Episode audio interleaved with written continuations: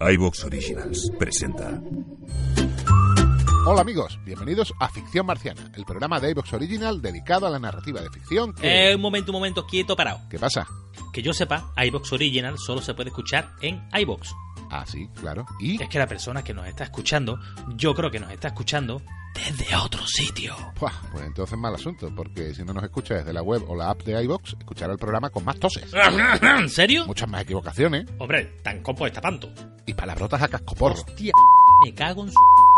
Y sobre todo no podrá escuchar nuestro programa de ficción marciana, sino un clip de audio repetitivo y machacón. Un clip de audio repetitivo, y machacón. Repetitivo y machacón. Repetitivo y machacón. Repetitivo y machacón. O sea, que ya no nos podrán escuchar desde iTunes, Google Podcast, Spotify. No, hombre, es nuestra forma de apoyar el desarrollo sectorial que iVox intenta implantar en el podcasting hispanoparlante. Tienen menos medios que otros, sí, no cabe duda, pero muchas ideas y anticipación. Y es que iVox entiende el podcasting, por ese motivo nos identificamos con ellos. Si a partir de ahora escucháis los programas de ficción marciana y otros de la red marciana en la web o en la app de iBox, os lo agradeceremos infinitamente. Seguiremos publicando entregas de relatos, cuentos. Y tendremos contenidos públicos y otros exclusivos para agradecer el apoyo de nuestros suscriptores. Te esperamos en iVox. ¡Gilipichis!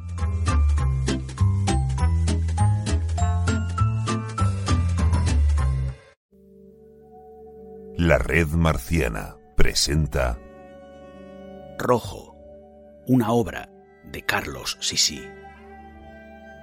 Capítulo 1. Rojo. Puede que, al decir de muchos, Hillsdale, Nueva Jersey, no fuera el mejor lugar para vivir sobre la faz de la Tierra, pero para Peterborough no había un sitio mejor. Si había alguien que hubiese amado con todo su corazón el suelo que pisaba por la mañana al levantarse y por la noche al acostarse, ese era Peter. No había viajado mucho, ni le había hecho falta. Muy poco al norte, hacia Grand Rapids, y algo hacia el este, hacia Canton, pero desde luego no se había desplazado hacia el sur, y rara vez hacia el oeste. El trayecto más largo que había hecho jamás por motivos estrictamente laborales fue hasta Detroit, donde la decadencia y el abandono de las calles le pusieron enfermo. Detroit pudo haber sido la ciudad del motor y uno de los emblemas de la economía americana en una época, pero ahora era una sombra lánguida y amargada de lo que fue, con calles llenas de bandas, delincuentes y lacras sociales, y eso le disgustaba enormemente. No había respeto en la mirada de los jóvenes, y muy poca amabilidad en la de los adultos. Peter era sheriff, y lucía su uniforme con orgullo. Era algo que respetaba y que cuidaba con esmero cada día, después del trabajo, limpiando su chaqueta marrón con un cepillo y mucha diligencia, porque cosas como un uniforme de sheriff requerían respeto. La autoridad significaba algo, y era importante. Hillsdale era diferente en todos los sentidos. No era solo que la renta media por familia fuese algo más de 90 mil dólares anuales, sino que Peter podía pasear con su coche por la avenida principal y recibir saludos educados y discretos que solían hacerse con un pequeño movimiento de cabeza.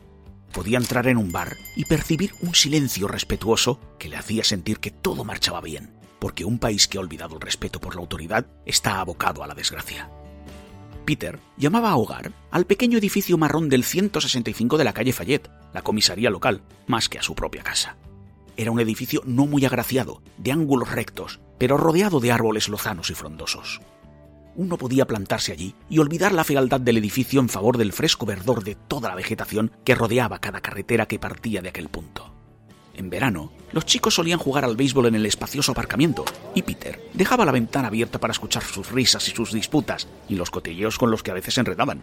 Casi siempre, chismes como quién había metido la lengua a quién. Pero otras veces eran historias sobre escapadas nocturnas al bosque y lugares donde hacer cosas que un adulto no probaría. Y esos asuntos eran interesantes para Peter. Había que saber en qué andaba la juventud y sobre todo por dónde andaba pero no lo hacía solo por interés profesional. Lo cierto es que no había nada más hermoso que unos jóvenes y saludables americanos jugando al deporte nacional una tarde de verano. Sus voces llegaban a través de la ventana junto con la brisa de la tarde, y el olor de los álamos y los robles traía una fragancia inequívoca de la época. Peter sorbía entonces café en la taza de gran jefe que le regalaron los muchachos la Navidad del año anterior, y sentía... bueno, se sentía feliz. La gente, por lo general, tiene una tolerancia curiosa a la rutina. se puede soportar una cierta cantidad de rutina del tipo que proporciona un determinado ritmo de vida, como ver una serie en Netflix al final del día, o tomar ciruelas en junio, o dar un paseo al caer la tarde una o dos veces por semana. Pero el exceso de rutina destruye más que construye la mayor parte de las veces. Peter tenía una vida ordenada y amaba sus protocolos diarios casi tanto como amaba la propia Hillsdale. Se levantaba a la misma hora y se aseaba. Desayunaba y se vestía todos los días igual, y empleando la misma cantidad de tiempo. Luego conducía hasta la oficina y trazaba el plan de la jornada, que casi siempre consistía en organizar reuniones con los distintos equipos, y la mayor parte del tiempo en preparar cosas como programas preventivos para las escuelas. Rara vez tenían que ocuparse de algo tan sórdido y desagradable como un asesinato o una violación, pero sí de pequeños robos, y hacían rondas en patrulla para localizar fugitivos de otros estados. A pesar de ello, Peter comía siempre a la misma hora y se iba a casa exactamente dos horas después del final de su jornada laboral. Los últimos momentos en la comisaría eran sus favoritos, porque tenía tiempo para ordenar el papeleo en pulcros montones con una docena de pequeñas notas anexas escritas en papeles adhesivos de colores, clasificados en carpetas de cartón duro. Y a las tres y cuarto de la tarde, hiciese frío o calor, encontraba la manera de salir al aparcamiento para fumar un único cigarrillo diario. Era su compromiso personal entre sus apetencias y las órdenes del médico.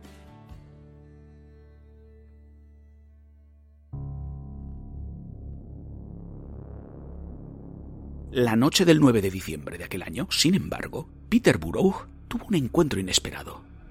Conducía ya de noche por la avenida Buenavista y doblaba a la izquierda hacia Demarest cuando se topó con cuatro individuos parados en mitad de la carretera. Los focos iluminaron sus ropas. Tres de ellos llevaban uniforme militar. ¿Pero qué demonios? masculló mientras aminoraba la marcha. Detuvo el coche a unos cuantos metros y ajustó el haz de luz para tratar de verles la cara, pero para ello debería haberse detenido mucho antes. La ropa parecía encendida por una luminosidad sobrenatural, pero sus facciones permanecían en penumbra. Peter no pensó ni por un instante que fueran soldados de verdad. ¿Soldados en Hillsdale? un disparate. Era mucho más probable que fueran cazadores o algún grupo aficionado a la parafernalia militar en alguna quedada de Salvemos América. O puede que fueran Bob, Frank y los otros chicos con algunos de sus juegos en vivo, cuyas instrucciones y normativas se habían descargado de Internet. Sí, seguro que eran Bob y los demás. Se bajó del coche, sin considerar... ¿Te está gustando lo que escuchas? Este podcast forma parte de Evox Originals y puedes escucharlo completo y gratis desde la aplicación de Evox. Instálala desde tu store y suscríbete a él para no perderte ningún episodio.